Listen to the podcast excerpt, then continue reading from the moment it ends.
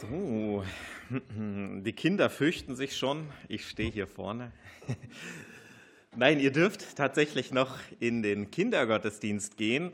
Und bevor es losgeht, bete ich gerne noch für euch und die Mitarbeiter. Herr, wir danken dir für Kindergottesdienst. Wir danken dir für den Teil der Gemeinde, der auch unten in den Räumen stattfindet. Dafür, dass Mitarbeiter sich vorbereitet haben, auf kindgerechte Art und Weise dein Wort weiterzugeben. Ich danke dir für viele Erlebnisse, die sie teilen dürfen und über die sie sprechen dürfen, über Weihnachten und Silvestern, was es da Tolles gab zu erleben, auch mit dir. Segne du unsere Kinder, segne du die Mitarbeiter und Helfer. Amen. Ja,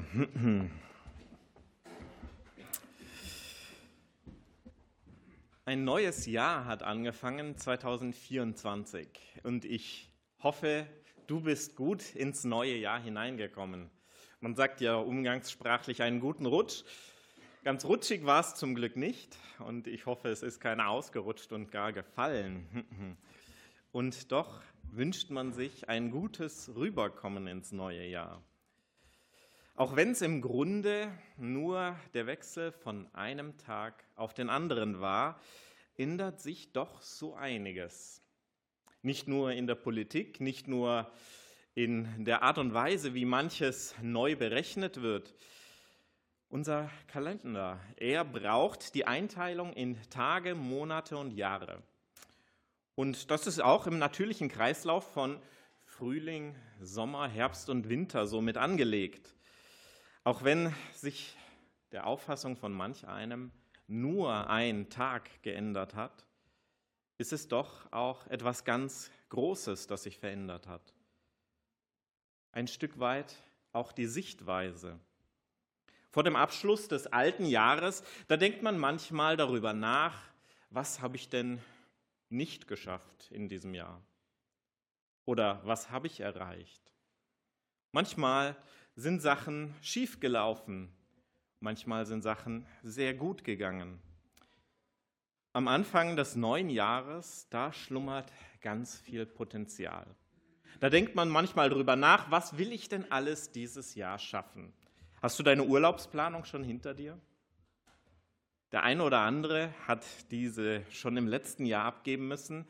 Aber auch das sind immer mal wieder so ein paar Punkte, da freut man sich drauf. Da steckt ganz viel Vorfreude drauf. Und so ein neues Jahr, das hat ganz viel Potenzial, das da mitkommt auf Dinge, die man erreichen möchte.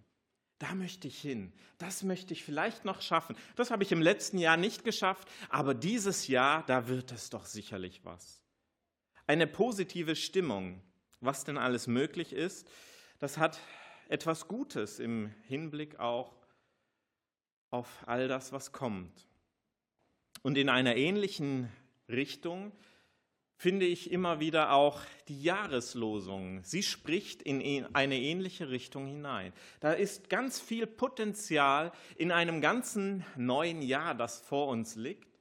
Und in dieses neue Jahr wollen wir gehen mit Gottes Wort.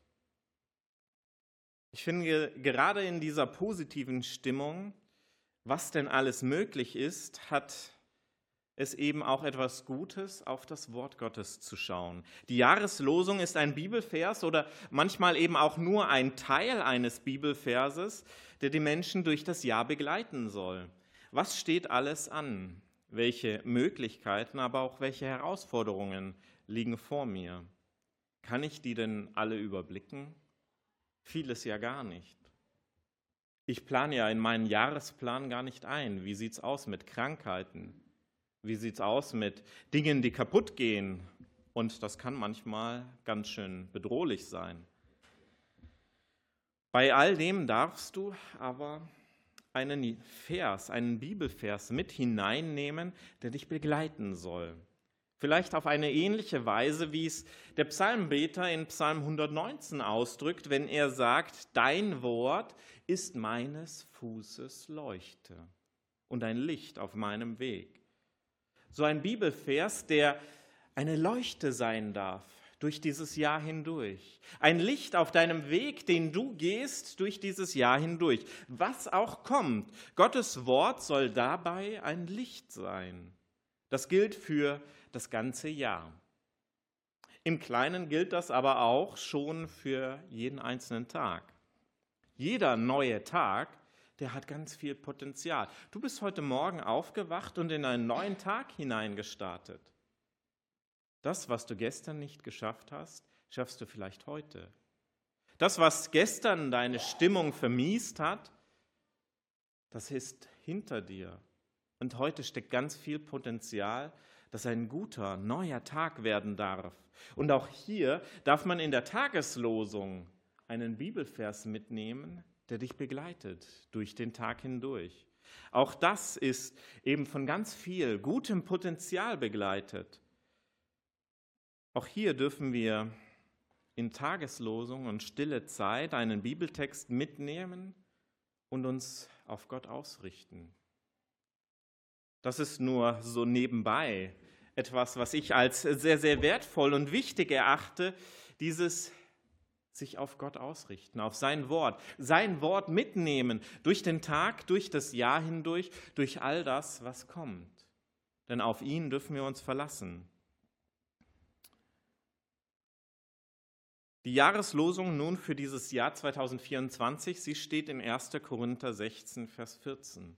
Alles, was ihr tut, geschehe in Liebe. Was auch immer dieses Jahr so ansteht, gehe es mit Liebe an. Das ist durchaus eine Herausforderung, eine ganz gewaltige Aufgabe. Alles sollst du in Liebe tun. Was tut man nicht alles, wenn die Liebe fehlt? In dem Brief, den Paulus an die Gemeinde in Korinth schreibt, ist keineswegs nur von einem liebevollen Umgang im Miteinander die Rede. Es gibt Spaltungen in der Gemeinde. Der Korintherbrief, er ist sehr durchwachsen. Er ist eigentlich ein Brief an eine Gemeinde, die total kaputt ist. An eine Gemeinde, in der Spaltung herrscht, an eine Gemeinde, in der grundlegend theologische Dinge schieflaufen und schief bewertet werden, in der Ehebruch herrscht, in der Auseinandersetzung herrscht, Streit. Und Paulus spricht doch diese Gemeinde an und sagt ihr, alles, was ihr tut, geschehe in Liebe. Es gibt Spaltungen in der Gemeinde, weil nach Paulus eben auch andere Missionare in diese Gemeinde gekommen sind und sich einige nun an Paulus halten, andere an Apollos und wieder andere an Kephas, an Petrus. Es wird über Lebensfragen gestritten, ob man heiraten oder lieber unverheiratet bleiben soll, ob man sich den jüdischen Speisegeboten halten soll oder einzelne Tage für wichtiger erachten soll als andere. Es kommt bei den gottesdienstlichen Treffen zu Spannungen zwischen arm und reich. Nicht einmal die Gottesdienste laufen friedlich ab. Es gibt Spannungen, ob man in Zungen reden soll, ob Frauen auch etwas in der Gemeindeversammlung sagen dürfen. Und wenn man die Ermahnung des Paulus liest, kann man den Eindruck gewinnen, dass es ziemlich ruppig auch zugegangen sein muss in dieser Gemeinde. Es menschelt von Anfang an in der Kirche. Und das ist bis heute so. Das sieht vielleicht nicht immer so aus wie in der Gemeinde in Korinth, aber auch wir kennen das, wenn unsere Gemeinschaft mit anderen um vieles sich dreht, aber nicht um die Liebe Christi. Wenn da ganz viel im Mittelpunkt steht, aber Christus irgendwie nur Nebenthema ist. Deshalb ermahnt Paulus die Gemeinde zu einem liebevollen Umgang im Miteinander. Er gibt dem Menschen der Gemeinde am, erst, äh, am Ende des ersten Korintherbriefs sogar drei wichtige Anweisungen mit auf den weiteren Lebensweg. In Vers 13 beginnt er damit, du kannst auf die nächste Folie schalten, genau. Wacht, steht im Glauben, seid mutig und seid stark. Hier steht meiner Meinung nach der persönliche Glaube im Vordergrund. Ein jeder Mensch in der Gemeinde soll am Glauben festhalten. Das kann niemand für den anderen tun. Ich kann nicht für dich glauben. Ich kann nicht deinen Glauben mehren. Das musst du selbst tun. Wacht, steht im Glauben, seid mutig und stark. Dann folgt eben diese Jahreslosung. Alles, was ihr tut, geschehe in Liebe. Die Liebe soll das bestimmende Element der Handlungen sein. Auch das gilt wieder für jeden persönlich. Jeder persönlich soll sich in seinen Handlungen davon bestimmen lassen, dass die Liebe vorherrschend ist. Und für die Ordnung der Gemeinde geht es dann ab Vers 15 weiter mit der Achtung und Unterordnung gegenüber leitenden Mitarbeitern. Auch das ist ein ganz, ganz wichtiger Punkt, den Paulus hier der Gemeinde mitgibt. Alle drei Punkte gehören unbedingt zusammen. Sie sind Anweisungen, sie sind Ermahnungen, die für die Gemeinde in Korinth ganz speziell gelten, aber eben auch für die Christen allgemein. Wenn wir davon losgelöst die Jahreslosung gesondert betrachten, dann sollte selbstverständlich sein, dass der persönliche Glaube und die Unterordnung in der Gemeinde mitgedacht werden muss. Es soll Ordnung in der Gemeinde herrschen. Und dein Glaube, er ist es, um den es geht. Gerade darin beweist sich ja auch der Wahrheitsgehalt der Jahreslosung. Denn ohne persönlichen Glauben und ohne Unterordnung und Ordnung in der Gemeinde ist die hier angesprochene Liebe eigentlich nicht da. Sie fehlt. Gerade darin beweist sich die Liebe. Dabei wird im Blick auf die Jahreslosung eine Schwierigkeit auch anhand der Sprache deutlich. Das Wort Liebe ist im Grunde eigentlich sehr unklar. Ich kann beispielsweise sagen, dass alles, was ich tue, aus total egoistischer Selbstliebe geschieht. Das ist doch Liebe, oder? Hauptsache, ich komme nicht zu kurz und meine Wünsche und Träume, sie werden verwirklicht. Theoretisch wäre mein Handeln dabei von Liebe bestimmt. Und doch würde ich im Kern an diesem Bibeltext völlig vorbeiirren. Lasst uns also mal hinschauen, was mit Liebe in 1. Korinther 16, Vers 14 gemeint ist. Wie gesagt, aus meiner Sicht liegt die Schwierigkeit darin, dass es in der deutschen Sprache hier total undeutlich ist, was gemeint ist. Ursprünglich wurde der Text des ersten Korintherbriefs vor beinahe 2000 Jahren auf Griechisch geschrieben.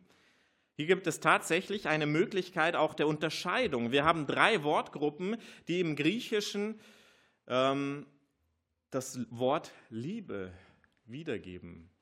Alle drei werden im Deutschen einfach nur mit Liebe beschrieben. Und das macht es manchmal ganz schön seltsam bei all dem, was wir so lesen. Zu einem, zum einen gibt es das Wort Eros oder die Wortgruppe Eros.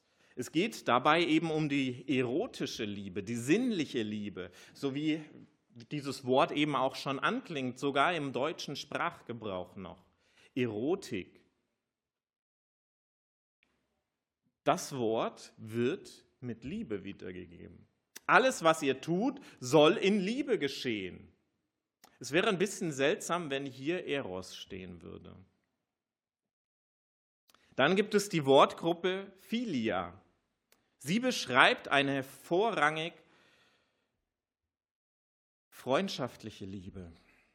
Eine Liebe, die aufgrund einer Zuneigung auch geschieht. Eine Liebe, die ich den Menschen weitergebe, die ja irgendwie auch mir wohlgesinnt sind, mit denen ich auf einer Ebene stehe, mit denen ich eine gute Verbindung habe, eine freundschaftliche Liebe.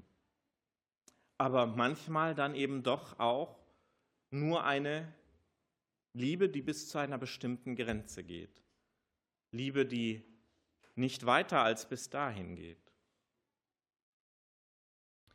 Dieses Wort, das könnte man sich schon durchaus vorstellen, wenn das hier steht. Alles, was du tust, soll in Liebe, in freundschaftlicher Liebe geschehen. Wir haben noch eine dritte Wortgruppe, die Wortgruppe Agape.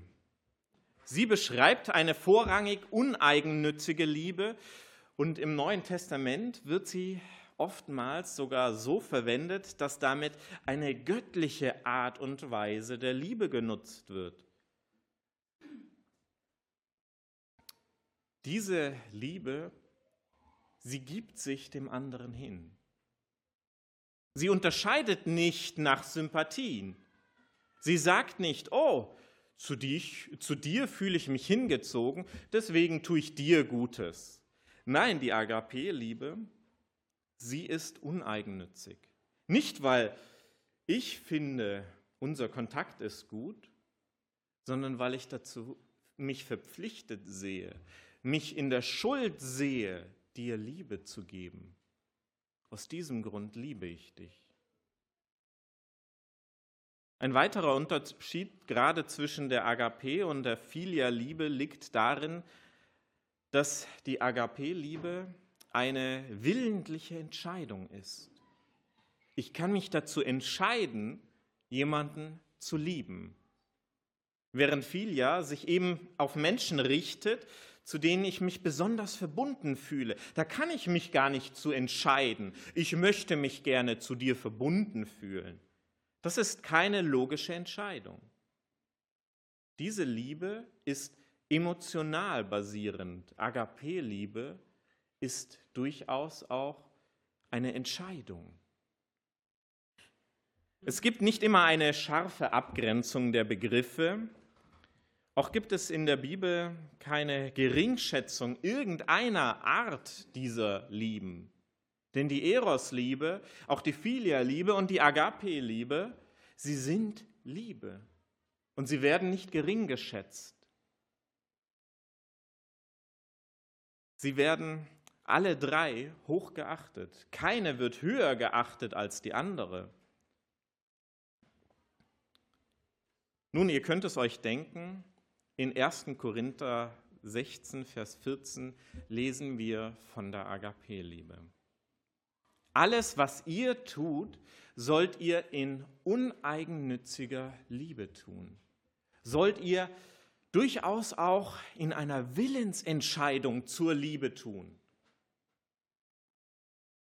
Es geht nicht immer, immer um eure Empfindungen, ob ihr euch dazu gerade in der Lage fühlt, den anderen zu lieben ob eure Stimmung gerade richtig ist. Es geht um eine Willensentscheidung. Ich entscheide mich, das in Liebe zu tun. Gerade diese Wortgruppe der Agape-Liebe ist es auch, die einige Kapitel vorher in 1. Korinther 13 näher beschrieben wird. Chantal hatte dafür, davon schon einige Verse vorgelesen. Agape-Liebe, Paulus definiert, was genau damit gemeint ist, mit dieser willentlichen Entscheidung, nicht meine Gefühlsentscheidung, sondern eine willentliche Entscheidung dazu, die ich meinen Gegenüber wiedergeben will. 1. Korinther 13 wird oftmals benannt als das hohe Lied der Liebe. Und ich möchte uns die Verse 1 bis 8 daraus vorlesen. Ich hoffe, sie sind groß genug, dass ihr sie mitlesen könnt. Wenn ich mit Menschen und Engelszungen rede und hätte die Liebe nicht, so wäre ich ein tönendes Erz oder eine klingende Schelle. Und wenn ich prophetisch reden könnte und wüsste alle Geheimnisse und Erkenntnisse und hätte allen Glauben, so dass ich Berge versetzen könnte und hätte nicht die Liebe, so wäre ich nichts. Und wenn ich alle meine Habe den Armen gebe und mein Leib dahingebe, mich zu rühmen und hätte die Liebe nicht, so wäre es mir nichts nütze. Die Liebe ist langmütig und freundlich. Die Liebe, sie eifert nicht. Die Liebe treibt nicht Mutwillen. Sie bläht sich nicht auf, sie verhält sich nicht ungehörig, sie sucht nicht das ihre, sie lässt sich nicht erbittern, sie rechnet das Böse nicht zu. Sie freut sich nicht über die Ungerechtigkeit, sie freut sich aber an der Wahrheit. Sie erträgt alles, sie glaubt alles, sie hofft alles, sie duldet alles. Die Liebe hört niemals auf. Wenn Paulus also in der Jahreslosung dazu auffordert, dass alles, was wir tun, in Liebe geschehen soll, dann hat er eben dieses Bild von Liebe vor Augen. Denn dieses Bild hat er gerade eben selbst entworfen. Er sagt uns, wie diese willentliche Entscheidung der Liebe aussieht. Gott hat sich entschieden, uns Menschen zu lieben. Er gibt uns ein Beispiel dieser Liebe. Und wir werden aufgefordert, so zu lieben, wie er liebt. Das ist keine emotional gesteuerte Liebe. Es ist nicht mein Gefühl, das mich hier treibt. Oh, ich fühle mich einfach nicht so danach zu lieben. Nein, es ist eine Entscheidung. Eine Entscheidung, die dir überlassen ist, die dir auch in deinem Handeln überlassen ist. Und Paulus hat hier die Liebe eben vor Augen, die in Gottes Handeln selbst sich zeigt. Aus der Liebe heraus und von ihr angesteckt sollen wir handeln. Wie kannst du das nun in diesem neuen Jahr anwenden? Ich finde, ein wichtiger Schritt ist, die Art der Liebe zu durchleuchten, die meinen Handlungen zugrunde liegt. Geht es mir gerade in meinen Handlungen darum, dass ich nur den Deckmantel der Liebe darüber lege? Och, ich habe das jetzt getan, da war nicht groß Liebe mit dabei, ich habe es trotzdem getan.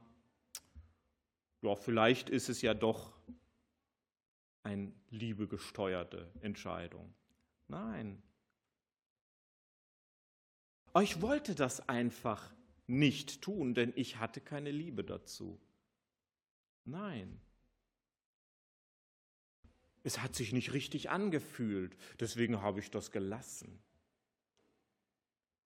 Auch das wäre ein falscher Beweggrund. Du darfst dich entscheiden dazu, den anderen höher zu achten. Du musst dich sogar entscheiden dazu, deine Handlungen davon bestimmen lassen. Wenn du nur sagst, ach, das tue ich aus reiner Nächstenliebe, das wird aber in deinem Handeln nicht deutlich, dann ist die Frage, was für ein Beweggrund darin ist. Ist es die Liebe Gottes, die mich dazu antreibt, zu handeln? Ein weiterer Schritt ist, diese Liebe Gottes überhaupt auch erst kennenzulernen, in ihr zu wachsen und sich täglich neu davon begeistern zu lassen. Bist du begeistert von der Liebe, die Gott dir geschenkt hat? Das lässt sich ganz schnell sagen, das lässt sich auch auswendig lernen, diese Jahreslosung. Alles, was du tust, soll in Liebe geschehen. 1. Korinther 16, Vers 14. Das kann ich meinen BU-Kindern jetzt am Dienstag mitgeben, dass sie diesen Vers auswendig lernen. Und vielleicht können sie es ein, zweimal aufsagen, vielleicht ist es dann aber auch schnell vergessen. Und doch macht es einen ganz gewaltigen Unterschied, wenn man Liebe Gottes kennengelernt hat. Wenn du weißt, wovon du sprichst, wenn es nicht einfach nur ein Wort ist, sondern du hast verstanden, worum es geht. Die Liebe des Evangeliums, die Liebe, die Gott uns Menschen schenkt. In ihr zu wachsen und sich täglich neu davon begeistern zu lassen, was Gott getan hat und auch heute noch macht entdeckst du die großen Wunder Gottes, die von seiner Liebe zeugen. Meine persönliche Beziehung zu ihm spielt eine gewaltige Rolle. im Gebet, in der Gemeinschaft mit anderen, in der Suche danach, nach ihm, nach seiner Liebe. Auch in der Gemeinschaft, im Gottesdienst, in Hauskreisen, gemeinsam nach der Liebe Gottes suchen, zu erfahren, worum geht es dabei? Was ist der Kern des Evangeliums? Und diesen Kern nicht mehr loslassen, eintauchen in die Liebe Gottes.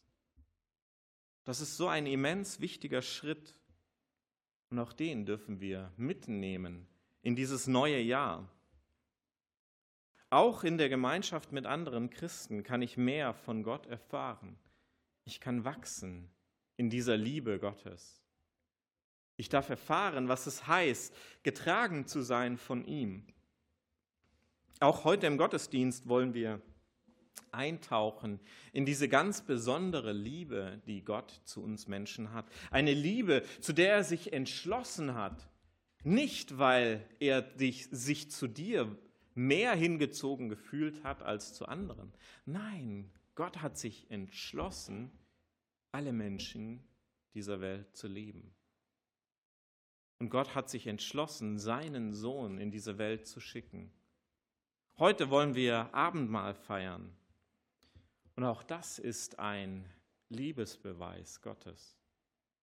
Jesus Christus, der für dich gestorben ist am Kreuz, der seinen Leib hat zerbrechen lassen und sein Blut vergossen im Abendmahl darf ich mir zusagen lassen, dass Gott mich liebt. Auf eine so überwältigende Art und Weise, dass sie mich erfüllen darf und auch mein Handeln erfüllen darf. Nicht, weil ich einfach nur einen Vers auswendig gelernt habe, sondern weil ich die Liebe erfahren habe. Und dort, wo ich die Liebe Gottes erfahre, da erfahre ich auch, welche Liebe es ist, die eben meinem eigenen Handeln zugrunde liegen soll. Alles, was ihr tut, geschehe in Liebe. Amen.